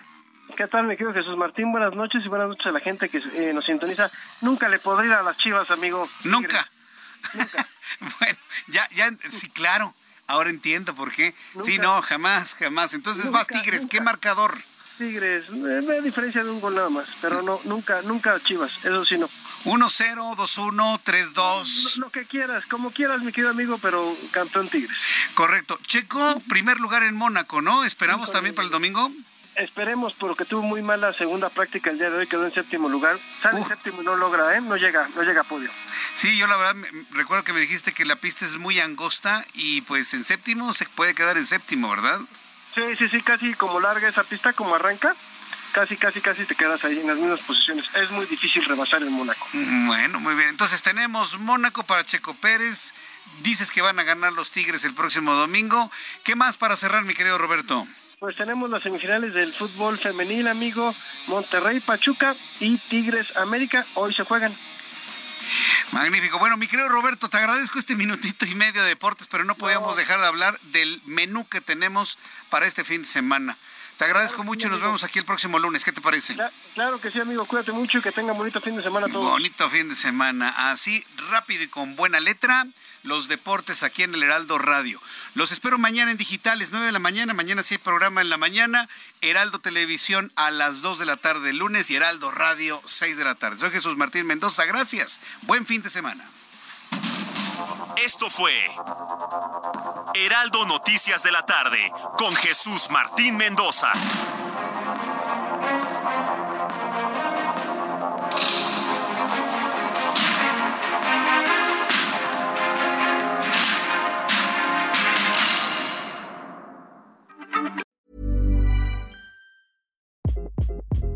Hi, this is Craig Robinson from Ways to Win, and support for this podcast comes from Invesco QQQ the official ETF of the NCAA. Invesco QQQ is proud to sponsor this episode and even prouder to provide access to innovation for the last 25 years. Basketball has had innovations over the years too. We're seeing the game played in new ways every day. Learn more at Invesco.com slash QQQ. Let's rethink possibility. Invesco Distributors, Inc.